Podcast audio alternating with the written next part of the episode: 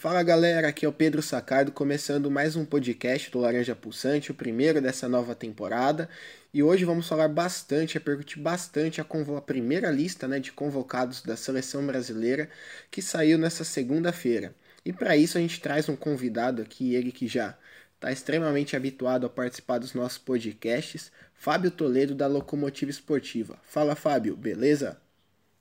Fala Pedro, é, já tenho aqui a carteirinha do, do Laranja Pulsante. Estou usando ela novamente aqui para participar desse podcast bem interessante aí do que vai vir aí no próximo mês, né? Convocar a, a Copa do Mundo né, do basquete.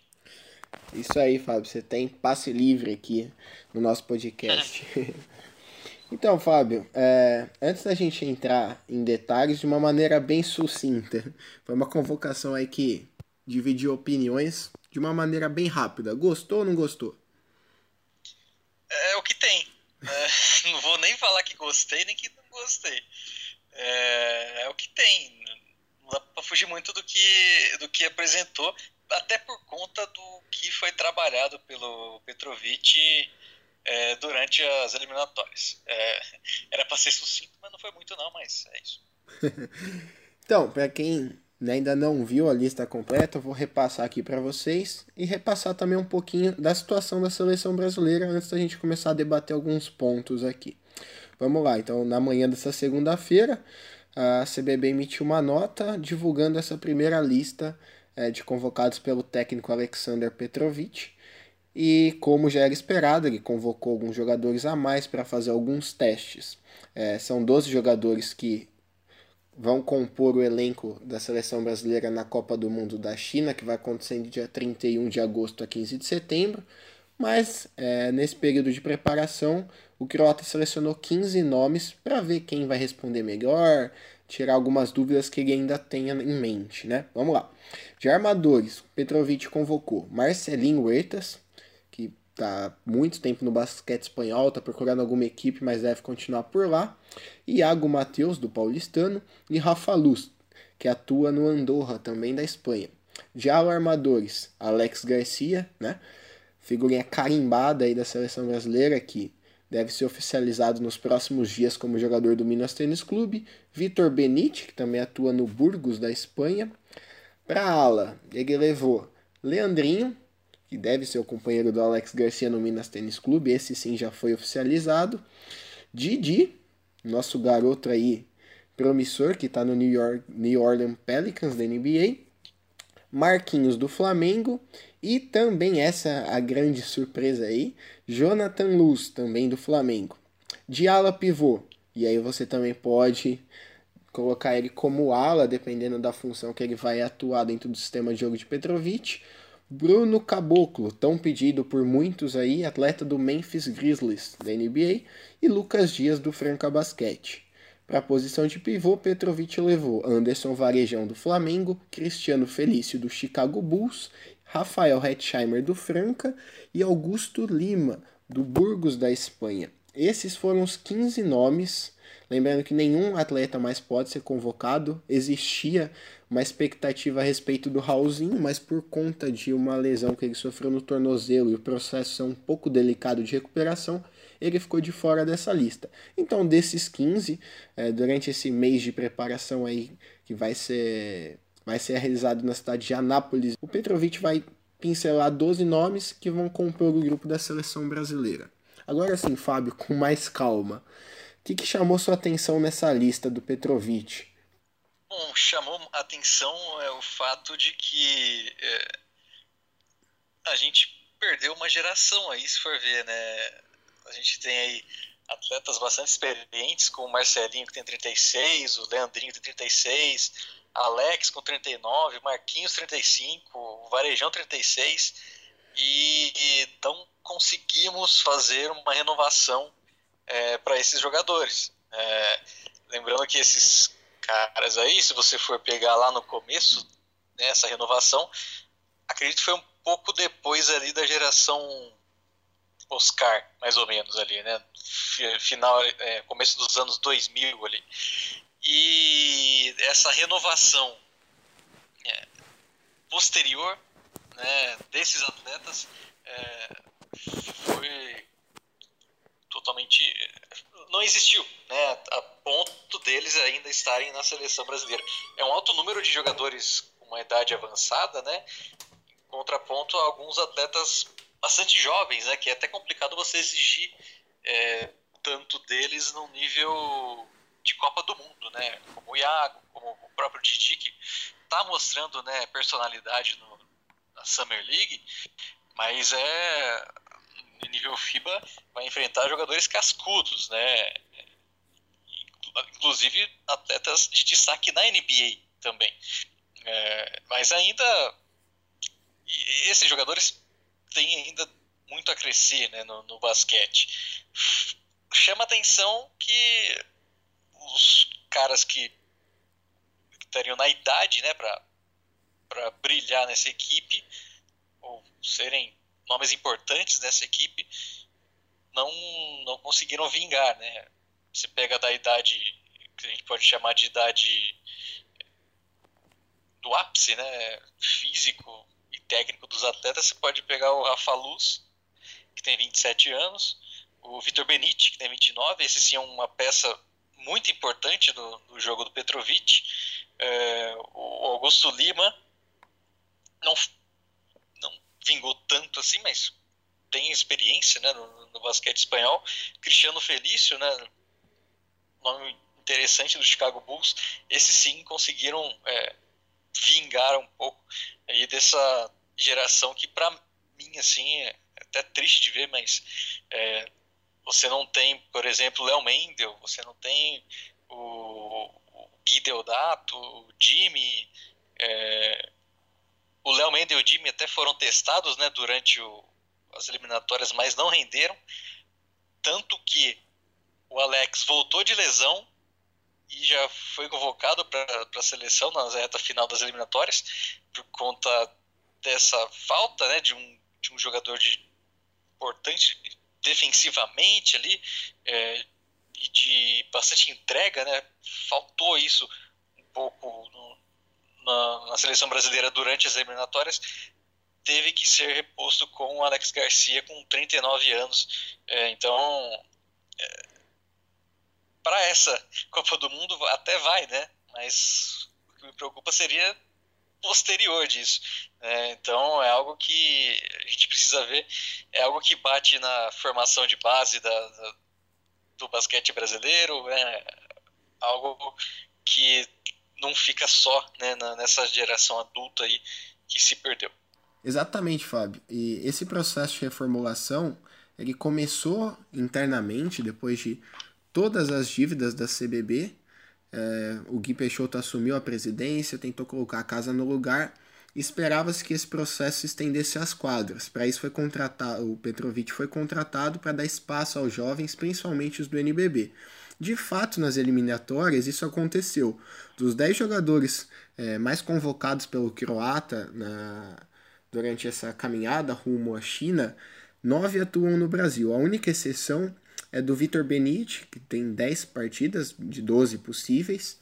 Todos os outros atletas são atuam aqui em solo nacional e tiveram oportunidade, alguns com 9, 11, 7 jogos, tiveram boas oportunidades, mas alguns não vingaram, como você já mencionou. O Léo Mendel foi testado várias vezes, o próprio Lucas Dias, atleta foi mais vezes convocado pelo croata, mas ainda me parece que é um nome a ser testado nesses 30 dias antes de ser divulgada a lista final.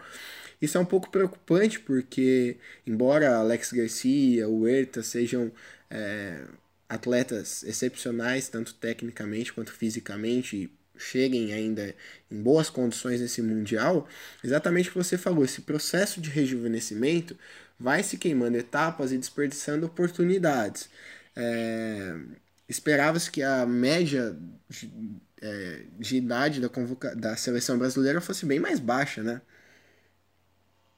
Sim, no final ficou 29 anos mais ou menos, né? Isso. A, a média de idade que foi é, baixada ali pelo Iago, pelo Didi, que tem 20 anos ali, o Bruno Caboclo com 23. Mas você pega muitos jogadores ali, é, referências da equipe, já com seus 36, 35 anos, é, já que a gente está falando em Copa do Mundo, né, lembra um pouco pegando futebol na Copa de 86, né? Que tinha uma geração muito boa de 82 que foi para 86, mas já envelhecida. Tá pouco parecido com o que a gente está vendo na, nessa seleção para a Copa de 2019 no basquete. É, e esses dois jogadores que você mencionou são os queridinhos do croata, não à toa. O Iago tem um repertório ofensivo muito grande, o Gigi não precisa nem falar, tá se destacou no Franca, tem chamado a atenção nesses primeiros 15, 20 dias aí de NBA na Summer League. E o Petrovic, antes mesmo de fazer qualquer esboço de equipe, ele sempre falou: eles vão comigo, vão estar junto, vão fazer parte da equipe que vai para o Mundial. E embora não saiam, não tenham o costume de sair jogando como titulares, são peças importantes da rotação. Mas a gente vê em outras seleções, aqui mesmo da América do Sul, é, esse processo muito mais avançado. Né? Você pega a Argentina, que teve ali a geração dourada, né?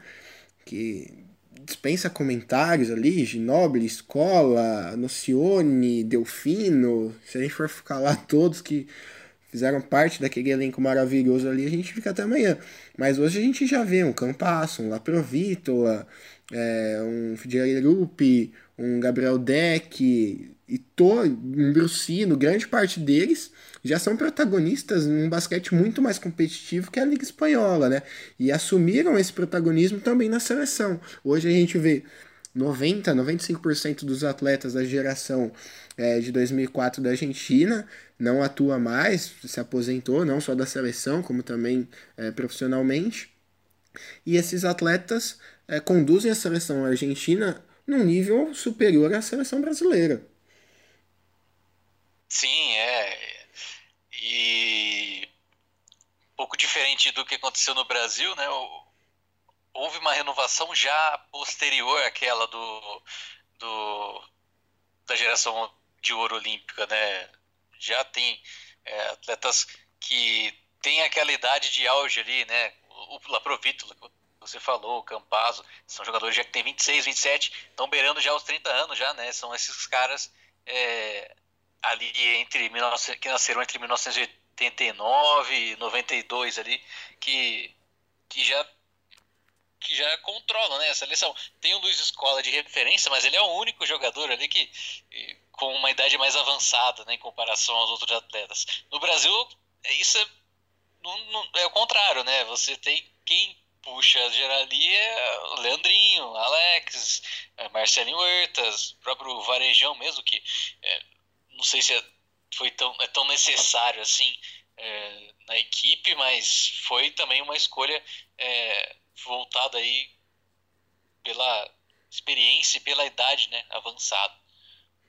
É, e é interessante a gente ver né, que, curiosamente, nessa última janela de, de mercado de transferências, grande parte dos valores argentinos, ou até alguns estrangeiros, mas que atuam no basquete argentino, migraram para o basquete brasileiro. Isso mostra que a nossa liga, de fato, ela é muito competitiva e está conseguindo oferecer boas condições, principalmente para essa escola um pouco diferente.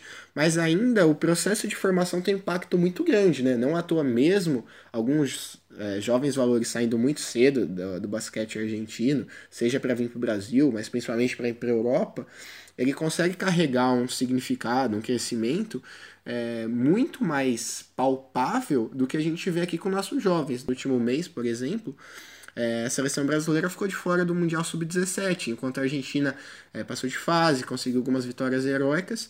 E o Brasil aqui, que é o principal rival da Argentina, né? A gente usa esse termo de comparação porque são os nossos irmãos, mas também são os nossos maiores rivais. É, o Brasil tá para trás, nem, nem, nem se classificou para o Mundial, né? Isso é uma pena, porque é uma etapa muito importante na formação do atleta.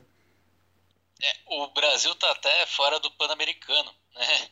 para você ter ideia. Então, tem um desnível absurdo. É, não, é, na base né, desse iceberg. A gente só vê a ponta né, na seleção. Ah, Para falar mais né, do, do, desse, dessa dificuldade né, de, de, renovação do basquete brasileiro, a gente pode ver é, nesses desempenhos é, absurdos aí da, das seleções de base. Falta muito ainda. É, o basquete brasileiro tem, é, pleitear né, alguma coisa de, de, de, importante. Né? A gente vai analisar um pouco mais pra frente aí essa é, a, a, a Copa do Mundo, né? Pelo menos a fase de grupos agora, né? É, a gente vê que o, o, o Brasil está bem distante ainda né, de fazer alguma coisa de destaque né, na competição. Sim.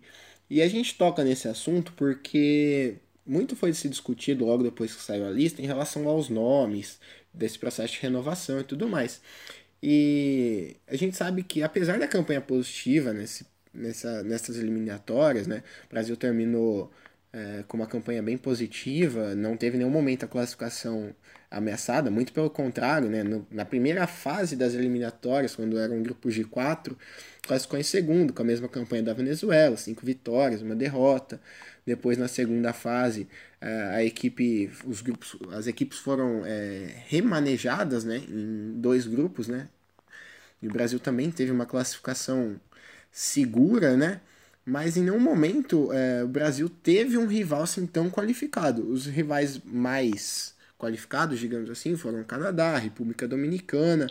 E no Mundial o sarrafo é um pouco mais alto, né? Para ser, um, para ser minimamente otimista.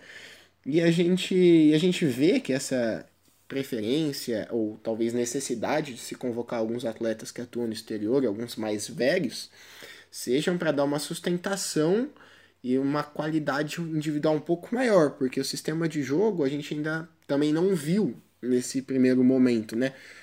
As críticas em cima do Petrovic foram, é, além desses resultados ruins contra os principais adversários, né, que ofereceram alguma resistência, foi também em cima da falta de um sistema de jogo. E o Croata muitas vezes disse que era por falta de tempo de treinamento, já que as janelas é, da FIBA eram muito apertadas, principalmente com, com a questão do calendário local. Os jogadores se apresentavam é, três, quatro dias antes dos compromissos, e muitos deles eram às vezes um em casa e outro fora do país, então também tinha questão de logística, de viagem, não tinha muito tempo para treinamento. Agora, com a apresentação marcada para o próximo dia 25, é, Petrovic vai ter mais ou menos um mês para preparar a equipe, né? E aí que recai a expectativa em cima desse upgrade na seleção brasileira. Sim, é, eu peguei aqui os resultados das eliminatórias, você falou de Canadá e Venezuela, que foram realmente é, as equipes que mais dificultaram a vida né, do Brasil. É, o Canadá fez 85 a 77 no Brasil, né, jogando no Canadá, e em São Paulo fez sonoros 94 a 67. É, o nível do Canadá, que tem alguns bastante atletas que disputam a NBA, é, mostra que o Brasil está bastante distante aí do, do, das principais equipes do, do basquete mundial. Eu peguei aqui com uma comparação é, da última da convocatória do Rubem Manhano para a Copa de 2014, né, que foi a última edição do Mundial. A gente tem aí como remanescentes, né, passados cinco anos, a gente tem aí o Marcelinho Huertas, Rafa Luz, é, Alex, Leandrinho, Marquinhos, Anderson Varejão, Rafael Hetzheimer e Cristiano Felício. É, são muitos nomes aí, né, do, que permaneceram né, nesses últimos cinco anos. É, o, o Raulzinho também estava nessa convocação aí do, do Rubem Manhano e muito possivelmente, né, se tivesse condições, estaria também nessa convocação para essa Copa do Mundo. Mas você vê que esses atletas aí, né, mais experientes, já são ainda na, ainda naquela época ainda muita gente acreditando que seria a última, última Copa do Mundo assim deles, né, por conta dessa possível renovação, mas acabou que não aconteceu. É, em 2016, né, nas Olimpíadas do Rio de Janeiro, é, teve muita coisa parecida né, da, com relação a 2014. As poucas diferenças que aconteceram foram a, o aparecimento do Vitor Benite, né, que na época já estava no basquete espanhol, é, o Vitor Faverani também, que foi um dos convocados na pré-lista né, para os Jogos Olímpicos. No mais, era. Ah, e o Augusto Lima também, que, que também está nessa Copa do Mundo. Então, de certa forma, foi uma renovação interessante. Da...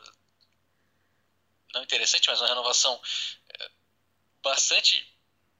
Uma renovação necessária né, da, da seleção, que não tem mais o Nenê, né, Guilherme Giovannone, é, o, o, próprio Marcelinho Machado, né, que teve na convocatória para a Copa de 2014, que já tinha na época 39 anos, né, então houve já certa renovação, mas eu acredito que ainda falta uma, uma qualidade ainda é, de, dessa renovação com, com esse hiato né, de, de atletas que ficam ali entre os seus 25 e 30 anos. É, no, na nota emitida pela CBB, é, foi, foi divulgado que a seleção, além do, do período de treinamento, também ia realizar uma série de amistosos já em solo é, chinês com algumas equipes, algumas seleções, para se preparar melhor. Talvez até para dar uma rodagem para esses jovens, né? porque realmente é bem diferente o nível de exigência local ou até mesmo internacional, mas numa janela sul-americana para o Mundial, especialmente num grupo tão forte que o Brasil caiu. É, você acredita que esse período de preparação, somado a esses possíveis amistosos, não foi divulgado adversários, mas é uma de uma certa maneira serve para ambientar, especialmente dependendo do nível do rival, é, pode amadurecer esses jovens, porque a gente vê aqui que não são muitos, como a gente já comentou, mas são jogadores que têm condições de darem boas respostas, né? Você pega o Iago, que a gente já mencionou a qualidade ofensiva dele, você pega o próprio Rafa Luz, que foi ali chamado de última hora para é, suprir a baixa do Raulzinho, que tem um, uma segurança defensiva bem considerável, apesar de não ter a mesma variação no ataque. Você tem o Didi, que dispensa comentários. É, depois você tem o Caboclo, que foi muito pedido, apesar da polêmica dele na última passagem pela seleção brasileira, que foi muito pedido por conta do aspecto físico e tático, ele passa bem a quadra, é, bem versátil. Você acha que esses jovens, com esse período de preparação, e esses possíveis amistosos, que a gente ainda não sabe os adversários, podem amadurecer, mesmo que bruscamente, e dar uma resposta positiva no Mundial? Ou você vê uma questão um pouco mais delicada, que seria um processo um pouco mais lento e que a gente não pode exigir muito nesse momento? Ah, isso é com o tempo, né? É difícil você conseguir isso uh, com jogos preparatórios, né? É, seria forçar a barra demais, né, pro, para esses jogadores que você falou, né, muitos jovens, é, que vão conviver aí pela primeira vez com, com equipes de alto nível e do, do basquete europeu, né? Uma escola diferente do que muitos deles já trabalharam. Didi tem, já está tendo agora um conhecimento do basquete norte-americano, o Caboclo também conhece, é, mas o basquete europeu é uma coisa diferente, né? A gente vai falar mais aqui mais para frente aqui da, da Grécia, mas possivelmente o Giannis Antetokounmpo, que é o principal jogador, é, não vai ser o mesmo cara que, que carrega a bola né, no, no Milwaukee Bucks. Então, é, é, um basquete diferente, né, esse basquete da, da FIBA e essa escola, essas escolas europeias. Né. Claro que os amistosos são importantes, é, os jogos preparatórios são importantes para testar formações, para testar é, esquema tático, é, rotação da, da, equipe contra determinadas escolas, né? A gente vai enfrentar, por exemplo, enfrentar Montenegro, né? Que a gente pode tentar aí buscar um amistoso com, com uma seleção da, do leste europeu para ajudar né, nessa, nessa questão. É, o mesmo tentar um amistoso com a Austrália, que é um adversário com um nível técnico até maior do que o do, da Nova Zelândia, que o Brasil vai enfrentar. Então, seriam testes importantes para isso, né? Mas não para para dar casca para os garotos aí que eu acho que é, força muito isso, né? E eu acho que isso eles só vão conseguir com o tempo mesmo. É, não tem como você é, usar uma varinha ali de condão e plim, já, já, já transforma o jogador ali. Então acho que é, isso é com o tempo. É, acredito que essa Copa ainda não é uma Copa do Iago, ainda não é uma Copa do Didi. É, do Caboclo, já com 23 anos, já pode até ser pela experiência também de NBA. Mas é, são desses dois atletas mais jovens aí, é muito complicado você exigir mais deles. Eu também concordo. Eu acho que até essa presença de muitos jogadores do basquete espanhol, não só pelo nível de qualidade da liga e também dos atletas, mas pela ambientação que eles têm num, num aspecto numa, num novo num padrão internacional de jogo. Eu acho que isso pode ser muito importante para a ambientação desses jovens, já que é, realmente o período é muito curto de preparação, embora seja bem maior do que acontece nas janelas é, da, do sistema de eliminatórias instaurado pela FIBA. É, você falou bastante de testar várias formações nesse período que você acredita que vai acontecer, eu também acredito. É, qual a sua principal, não diria que crítica, mas qual ponto você vê como prioritário nesse período que o Petrovic deveria é, trabalhar já visando é, essa Copa do Mundo? Perguntinha fácil. Uma perguntinha bem fácil essa. Bom, vendo é, um pouco do que o, o, Brasil fez ou não fez contra é, o Canadá, contra a Venezuela, né? É, tem que trabalhar um pouco essa maior consistência né, de, de, de defesa é, e, e, com isso né, trabalhar também né, dentro dessa consistência de defesa, é, tirar um pouco né, do, da experiência dos nossos jogadores aí para né, auxiliar, pelo menos nisso, né? É importante é, jogadores com alguma leitura já né, do, do, do basquete FIBA de nível internacional, é, conseguir tirar deles tirar do Leandrinho, tirar do Alex, tirar do Marcelinho, é, essa consciência e passar também para alguns atletas com menos experiência né, desse estilo de basquete, como o Iago, como o Didi, o Caboclo, é, e, e, também trabalhar o jogo do, do da função dos pivôs ali do, né, do garrafão, porque o Brasil vai enfrentar é, uma seleção da Grécia, por exemplo, que conta com pivôs bastante fortes ali, bastante pesados, por assim dizer, que, que jogam no garrafão. Né?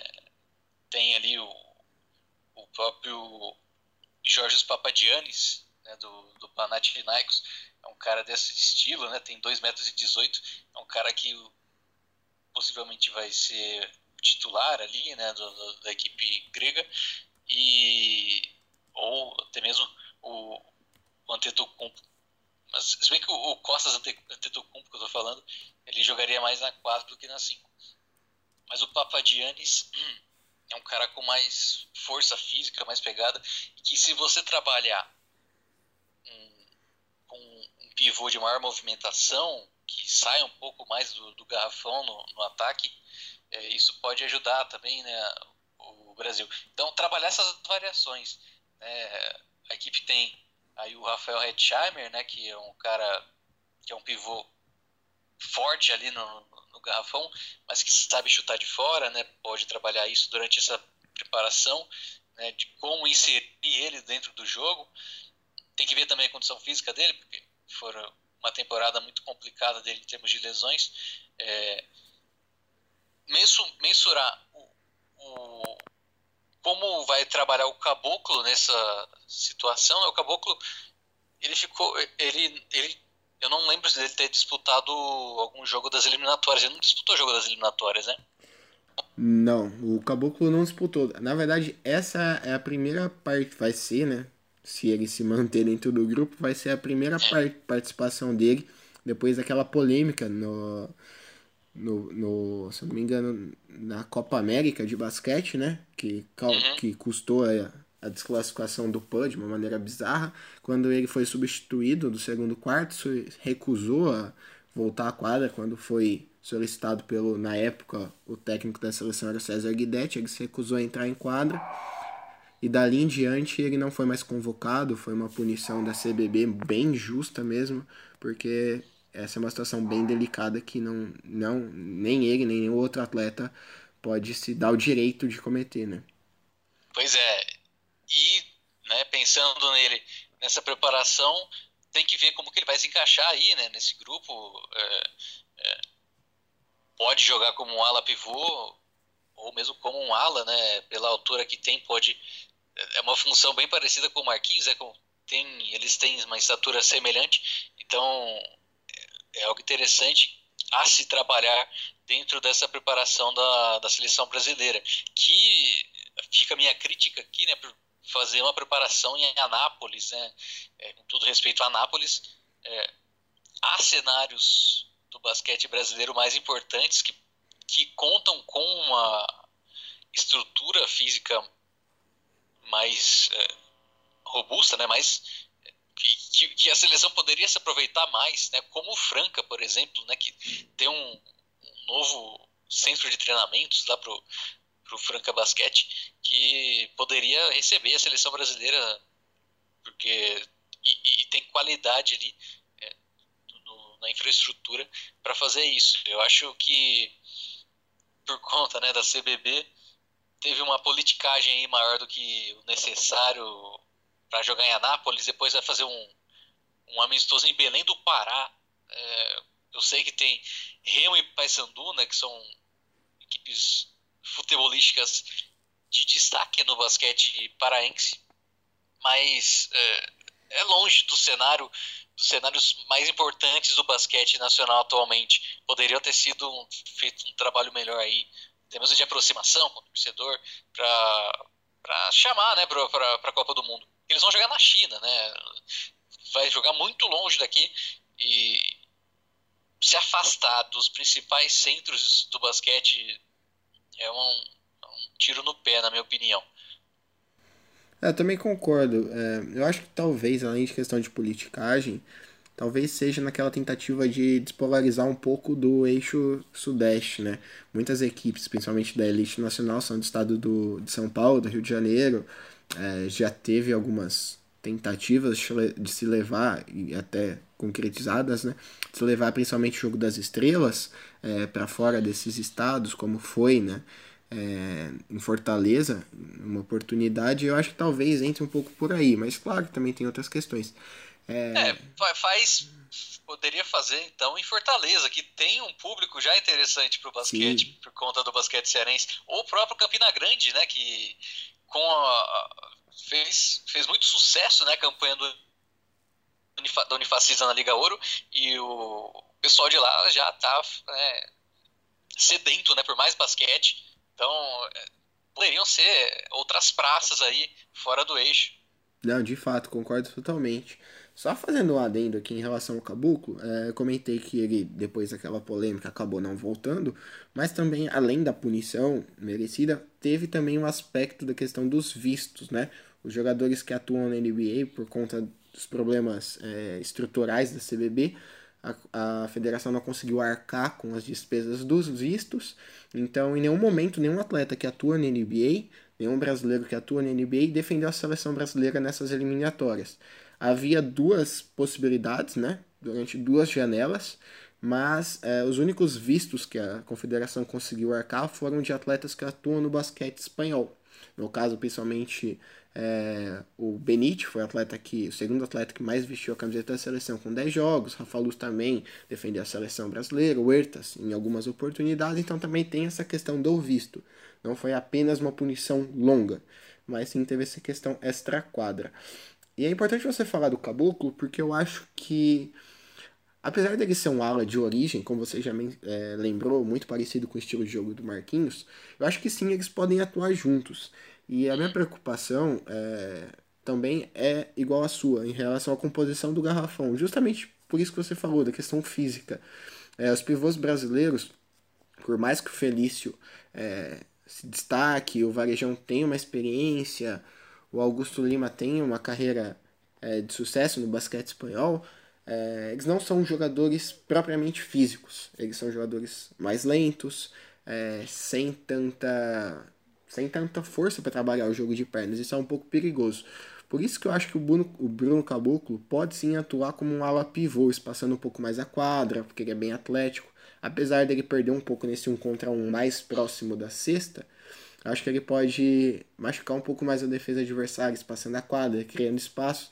Isso faltou bastante nas eliminatórias, né? A gente viu, principalmente contra o Canadá, o Linit deitando e rolando para cima do Anderson Varejão.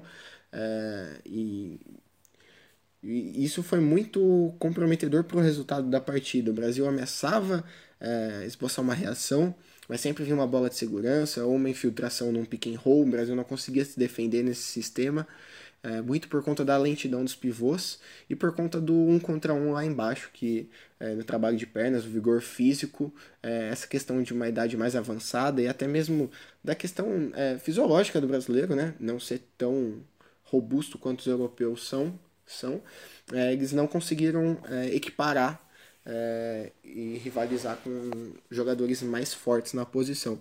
Eu acho que essa é uma possibilidade e acho que talvez nesse setor ali de ala pivô e pivô, talvez sejam as maiores dúvidas, pontos de interrogação na cabeça do Petrovic, porque eu imagino que ele deve ir, os armadores, os alarmadores, eu acredito que estejam resolvidos, né? São cinco ali, eu acho que é um número bem, bem justo mesmo para que o Mundial exista, considerando que são 12 disponíveis.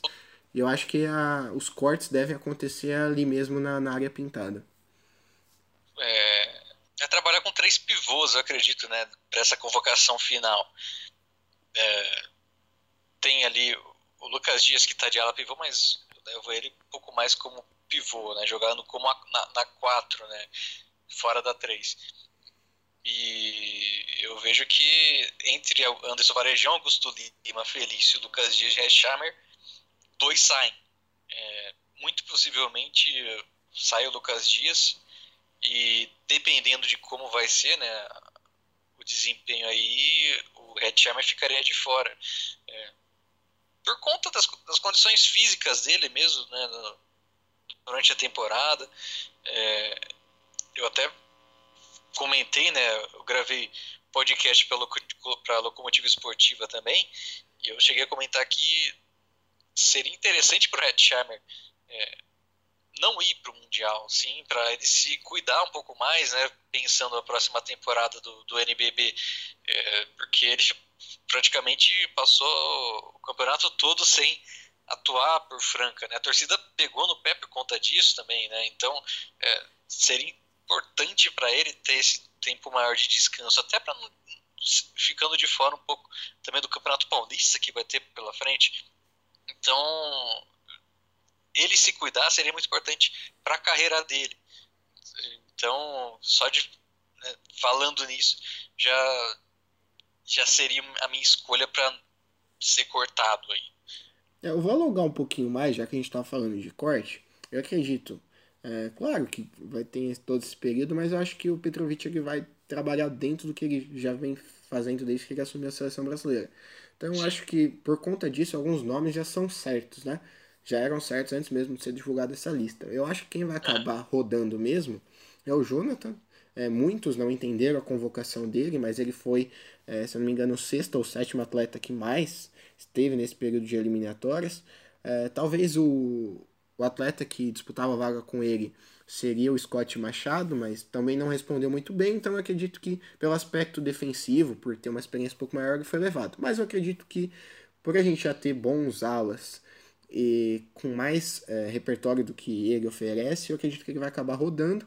E de fato também concordo que vai rodar mais dois jogadores ali de garrafão.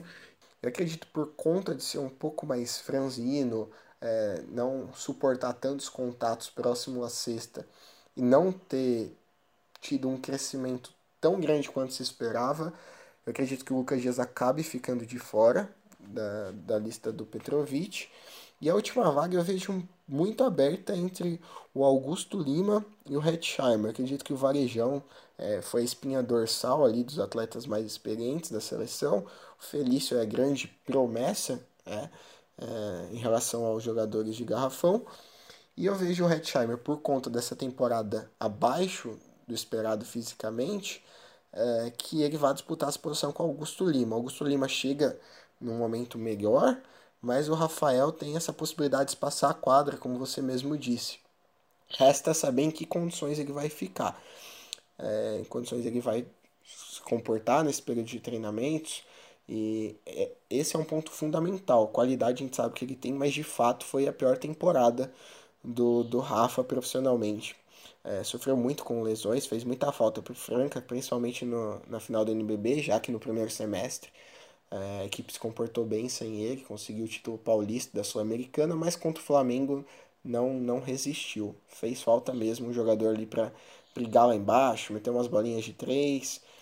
Essa variação é, é, o diferencial dele em relação ao Augusto Lima. Mas o Augusto chega no momento melhor.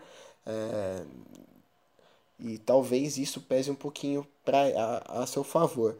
E como você falou em relação ao podcast, eu acho que talvez nenhum jogador gosta de ficar de fora, né? Mas, mas se existe um momento, talvez seja esse que, que vai acabar sendo positivo para ele. A temporada, a, essa temporada que se inicia agora, será ainda mais longa que a temporada passada, então ele será mais exigido. E a gente sabe que, apesar do Rafael ainda ter muita lenha para queimar, ele já passou da casa dos 30, isso pesa bastante na carreira de um atleta, então a recuperação do corpo já não é a mesma, então isso vai exigir mais dele. Então, pouco tem poucos dias aí, mais ou menos 15 dias começa o Paulista, é, depois vai vir Liga é, Champions League, né, que substitui a Liga das Américas, o NBB, é, Super 8, enfim, tem uma porrada de compromissos pela frente. É, se de fato ele não ficar dentre os 12, é, não é de se lamentar, porque ele tem bola para escrever uma bonita história com a camiseta do Franca, como ele já escreveu com o Real Madrid, com o Bauru Basquete, enfim. Até com a própria seleção, né? Com, Isso. com momentos importantes, como aquele pré-olímpico. Exato. Ele não chegou a ser o Rafael que o torcedor brasileiro imaginava na seleção, como ele foi nos clubes. Mas essa esse pré-olímpico ficou na memória não só dele, mas de todos os torcedores. Realmente ele só não fez chover em Mar del Plata, né? E por conta disso, e por conta do seu desempenho nas equipes que ele defendeu, ele sempre é uma figurinha ali é, especial para os comandantes que assumem a seleção brasileira, fica sempre no radar e mais uma vez vai ser testado, vamos ver como ele chega. Mas de fato acho que essa última vaga fica entre ele e Augusto Lima. Não vejo o Varejão ou o Felício é, ficando de fora da lista do, do Petrovic. Sim, é, mesmo o Varejão não tendo. Assim, melhorou, né, com relação à temporada passada dele pelo Flamengo, mas essa temporada ainda eu não foi de grande destaque assim. Teve sim por conta do, do jogo né, que ele fez com o Balbi, que foram foi muito importante para a conquista do Flamengo no, no NBB. Mas é, ele ainda não, não, seria unanimidade se não fosse o, o Anderson Varejão. É, o nome dele também é, foi um, um diferencial aí para ele ser a principal, né, o principal pivô do, do, Brasil nas eliminatórias, né, coisa que, por exemplo, o JP Batista, que fez uma grande temporada no NBB, é, jogando no mesmo nível do Varejão, é, não, não, não recebeu tantas oportunidades assim. É, o JP entra num grupo de jogadores muito é, muito bem vistos pela torcida brasileira que não tiveram oportunidade, né? Muito se fala de Alinho na seleção brasileira, muito se fala do JP Batista, é, ou até mesmo de outros jovens jogadores que, que não tiveram uma oportunidade. E, e de fato, é, ficou faltando mesmo abrir espaço. Foram 12 jogos, haveria um momento para que eles fossem incorporados, fazer alguns testes, né? O processo foi bem longo, se não me engano, foi um ano e meio de eliminatórias, né? Divididos entre seis janelas com duas rodadas cada uma. Mas agora, nesse momento, já que não foi feito o teste, é, é surreal pensar que eles seriam lembrados, né? Não foram durante todo o processo. Eu acho que não, não caberia nesse momento. Talvez é, perdeu-se oportunidade, no caso talvez do, do JP, que já tem uma idade avançada, ou fique para um segundo momento. No caso do Elinho, que ainda tem mais alguns anos ali que, no nível que ele está jogando, pode ser lembrado futuramente. Sim, Elinho, GG, é, é, o Jimmy mesmo, que sempre falaram aí que seria o sucessor do Alex né, na, seleção brasileira. Tem aí mais um tempo, muito por conta também da saída desses mais experientes aí da, do basquete, é, que vai ser. É, não tem como mudar isso, não tem como mudar a, a história. Né? Bom, é, sei, a gente já vai falar sobre o que a gente já sabe né, dos adversários do, do Brasil. Podemos falar. Se quer puxar aí, pode puxar. Fique à vontade. Você é o convidado, mas você é um convidado muito. com muito respaldo, digamos assim. Eu dei minha carteirada aqui, né? De... do laranja preto já para puxar a pauta.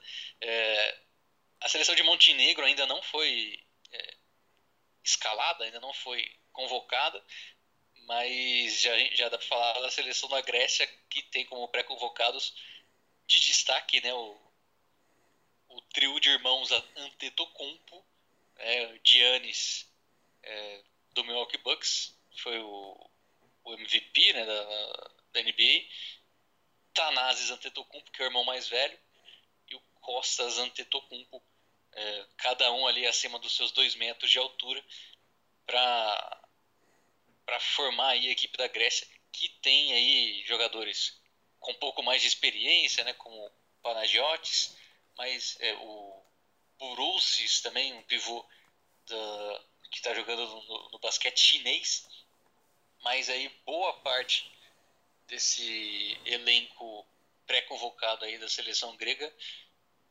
é aquele aquilo que a gente falou aí de jogadores mais no auge físico e técnico aí, como Atinai, o, não sei nem se é essa a pronúncia correta, o Larentzakis, o, o Costas Papanicolau, né, que é bastante conhecido, o, o Papa Petru, a base né, da, da, seleção da Grécia é Panathinaikos e Olympiacos, né, duas equipes bastante bastante histórica ali, né, bastante bastante história no basquete grego, que é um dos mais importantes né, do, do basquete europeu. Então, é de se respeitar né, seleção, principalmente nesse grupo, é, que tem ainda a Nova Zelândia, que muito possivelmente, acho que é nem muito possivelmente, não vai ter de fato o Steven Adams, que é o principal atleta da seleção, né? mesmo com 26 anos, né? o pivô do Oklahoma, City Thunder é, já declarou que não vai disputar a, a Copa do Mundo. E tem aí, além dele, é, atletas um pouco mais jovens, né, vindos da, da, da NCAA, ou do college, né, do basquete norte-americano, é, jogadores da Universidade de Vanderbilt, Universidade de Washington, é, da Universidade Cristã do Texas, mas a base mesmo da, da equipe da Nova Zelândia de jogadores vindos do basquete neozelandês, que é positivo, né, pro, levando em consideração isso para o Brasil, porque o basquete neozelandês ainda não, não tem o mesmo nível que, por exemplo, o basquete australiano, né, que vai ser para onde o Didi vai jogar, inclusive, né, vai ser emprestado do New Orleans Pelicans para a equipe do basquete australiano ainda não tem esse. Como é que pode dizer? Esse intercâmbio, esse, esse, intercâmbio maior que a Austrália, o basquete australiano tem com o basquete norte-americano. O basquete neozelandês não tem tanto esse intercâmbio quanto tem o basquete australiano com relação aos Estados Unidos. Ainda que já tenha né, alguns atletas que estão na, na, na, na NCAA, que já está na, na NBA, no caso do Steve Adams, Pra nossa sorte, o Adams também não vai jogar, porque é daqueles pivôs que a gente tinha comentado, né, de, de bastante força física e seria, seria uma pedra no sapato da, da seleção brasileira. É, falar da Grécia é um pouco desnecessário, né? Porque a, a, gente não, não quer se colocar aqui numa situação de underdog, de coitadinho, de que não, temos que se valorizar, vai dar pra jogar. Realmente. Isso é realista, né? É, vai, vai ser. Vamos combinar que não é esse o jogo do Brasil, né? Principalmente nessa primeira fase, né? Imaginar que vai ganhar da Grécia é um pouco difícil. Se bem que a gente teve a experiência aí na, nas Olimpíadas de 2016, que ganhou da toda poderosa Espanha e acabou perdendo dos patinhos feios, digamos assim. Mas, de fato, o Campeonato do Brasil, ao menos nessa primeira fase, é disputar contra a Nova Zelândia e Montenegro. São duas equipes de cada grupo que avançam. Espera-se que a Grécia passe com relativa tranquilidade por conta dessa desse fortíssimo elenco, né? É a base do Olympiacos e do Panathinaikos. São duas equipes tradicionalíssimas que ano após ano é, estão ali nas fases finais da Euroliga e fortalecidas ali pela, pela grande estrela que é o Antetokounmpo. Mas tem outros jogadores de nome é, e até da mesma família para preencher mesmo do mesmo nome para preencher o garrafão. Então tem o brilho individual dele, mas não para por aí. Então até por isso é um pouco é, ousado pensar que o Brasil vai fazer frente com a Grécia. Muito difícil. Mas uh, essas, essa ausência, principalmente do Adams, possibilita que o Brasil faça um jogo mais parelho com a Nova Zelândia. É uma equipe que vai atuar muito uh, no estilo de um contra um, né? Isso é bem comum nas equipes norte-americanas, jogadores que atuam na NBA. É, e por ser jogadores jovens dessa nova é, fornada aí da Nova Zelândia, deve ser uma equipe que atua muito no contra um. O Brasil demonstrou certa dificuldade quando isso aconteceu nas eliminatórias, principalmente contra a Venezuela, que atua muito nesse sistema, e até mesmo adversários mais fragilizados. A gente via alguns é, times como Ilhas Virgens, por exemplo, que apesar do Brasil ter ganhado com 20 pontos de diferença, é, quando caía a situação de um contra um por questões físicas, é, os marcadores brasileiros não conseguiam acompanhar. Isso é bastante preocupante. É, se pensar que agora vai se enfrentar adversários, escolas é, mais qualificadas com adversários é, mais vantajosos fisicamente, digamos assim, principalmente o Montenegro. A gente não comentou muito, mas talvez é, seja a seleção que tenha mais vigor físico depois da Grécia dentro do grupo. Então é importante que o Brasil, já pegando aqui a tabela, estreie bem contra a Nova Zelândia, porque depois na segunda rodada já enfrenta a Grécia. Você ir para confronto contra a Grécia precisando da vitória é bem delicado. Então a Grécia, para mim, não me preocupa porque eu não espero muito desse confronto. Mas nos outros dois o Brasil tem que batalhar por essa segunda vaga no grupo.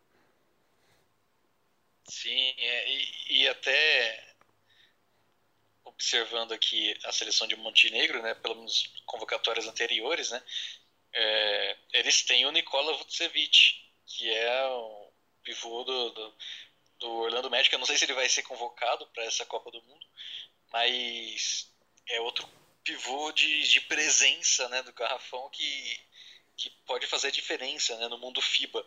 É, o cara é um All-Star né, na NBA, jogou no All-Star dessa temporada. Então, é um atleta que tem, que se prestar bastante atenção. Né? É, um atleta com bastante força de garrafão. É, tem ali também Montenegro, apesar de não ser tão é, importante para o basquete como é a Sérvia, por exemplo, a Croácia, né, nessa, dessas, dessas nações aí que, que formaram uh, a Iugoslávia né, durante, durante anos aí, mas tem a escola é, vinda aí do basquete jugoslavo com atletas importantes né, e, experiência dentro do basquete europeu. Tem jogadores que atuam no Real Madrid, como ou atuavam né, no Real Madrid. No caso, o Radon Tite atuou no Real Madrid, agora tá sendo, foi emprestado pelo Mur para jogar no Múrcia. É, é um jogador jovem, né, que vem crescendo também dentro do, dessa nova fornada aí de jogadores do basquete montenegrino.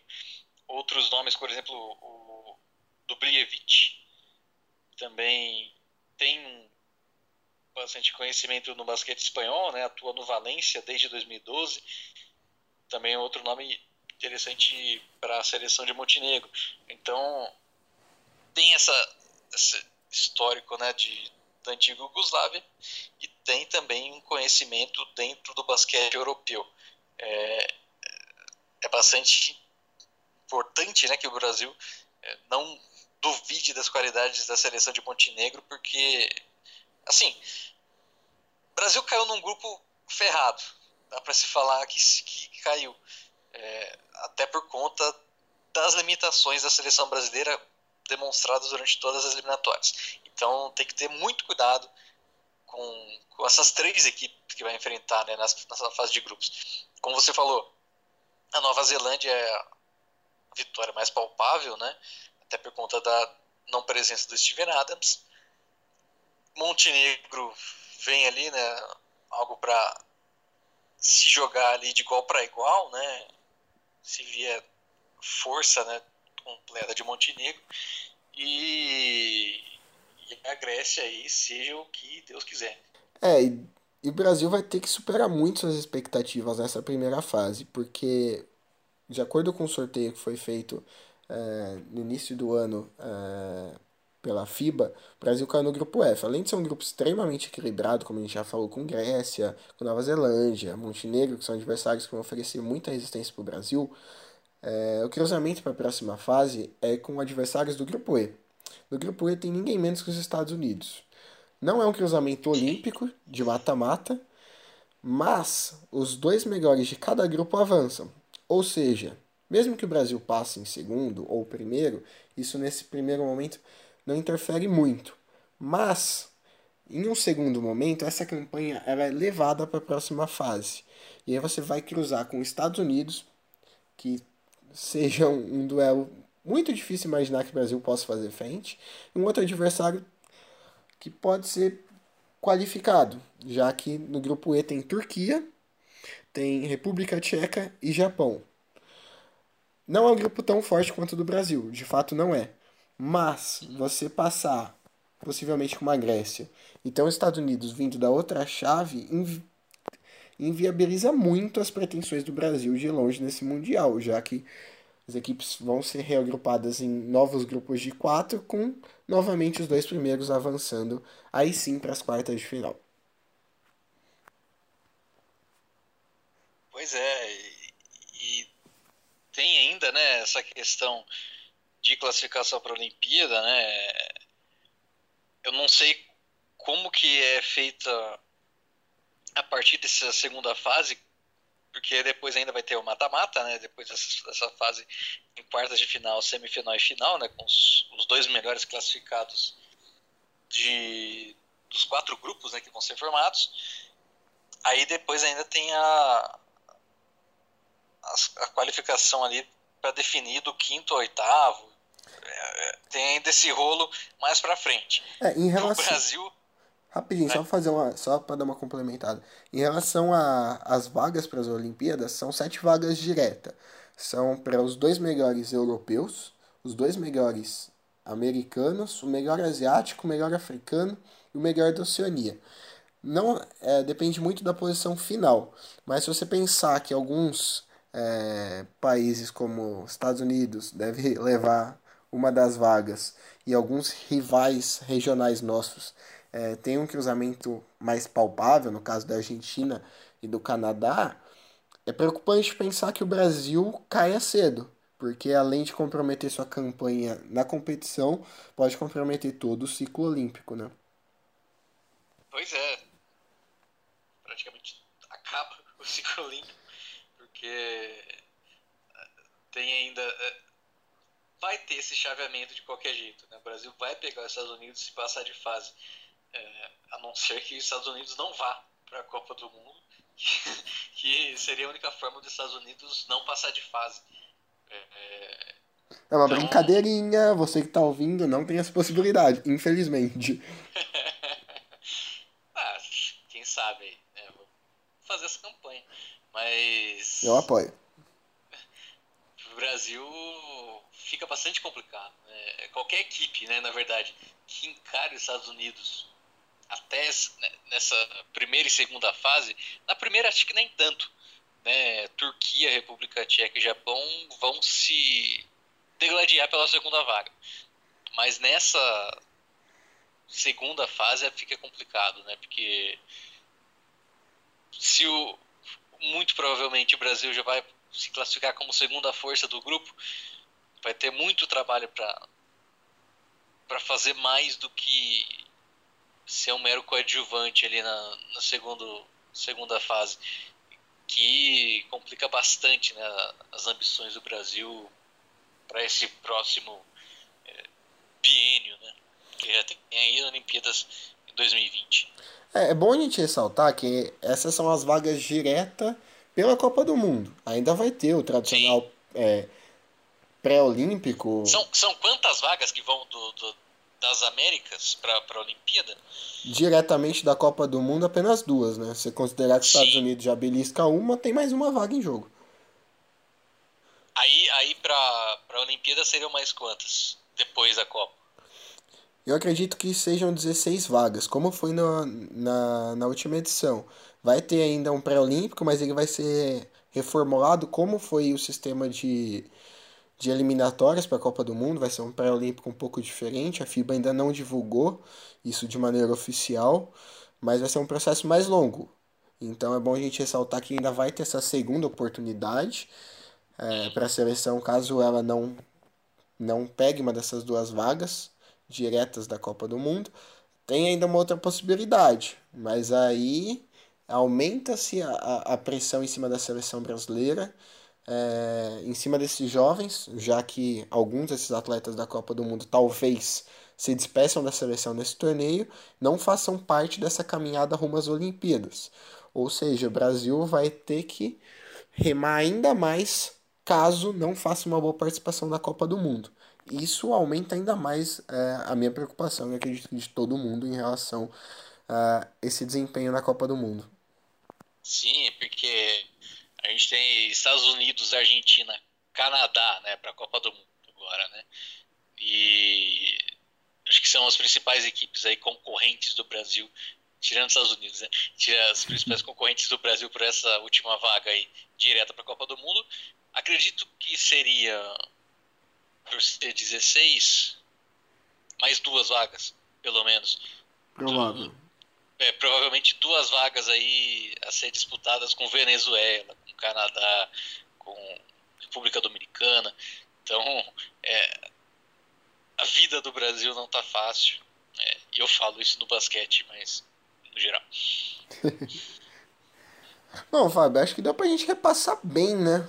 Todo o panorama que se desenha da seleção brasileira. Não apenas a lista de convocados, ainda é a primeira lista mas já projetando os duelos, é, não só da primeira fase, como também possível encontro ali com a seleção norte-americana na segunda fase, é, as consequências disso em caso de uma participação positiva, em caso de uma participação negativa, todo o processo de rejuvenescimento visando não apenas a Copa do Mundo, mas esse ciclo olímpico. É, acho que deu para quem está acompanhando ter uma boa ideia de tudo que está acontecendo no panorama da seleção brasileira, né? Ah, não tenha dúvida. A gente falou pra caramba aqui. É... E, deu para ver também que a, a, situação do basquete brasileiro atualmente é, não é de, de topo. A gente já foi com a geração anterior, né? A gente já até sonhou com medalha de bronze ali, né, em Olimpíada, mas agora a situação não está nesse nível, tá abaixo. Bom, Fábio, quero agradecer sua participação. Você sabe que você sempre tem tapete vermelho estendido de ponta a ponta aqui no programa.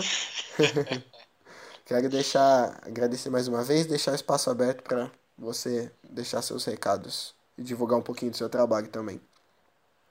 Valeu, muito obrigado, Pedro, pelo, pelo convite, né? Batendo aqui né, ponto nesse, nesse podcast que eu já até perdi as contas, quantas vezes eu participei. Não foram muitas ainda, mas eu já perdi as contas.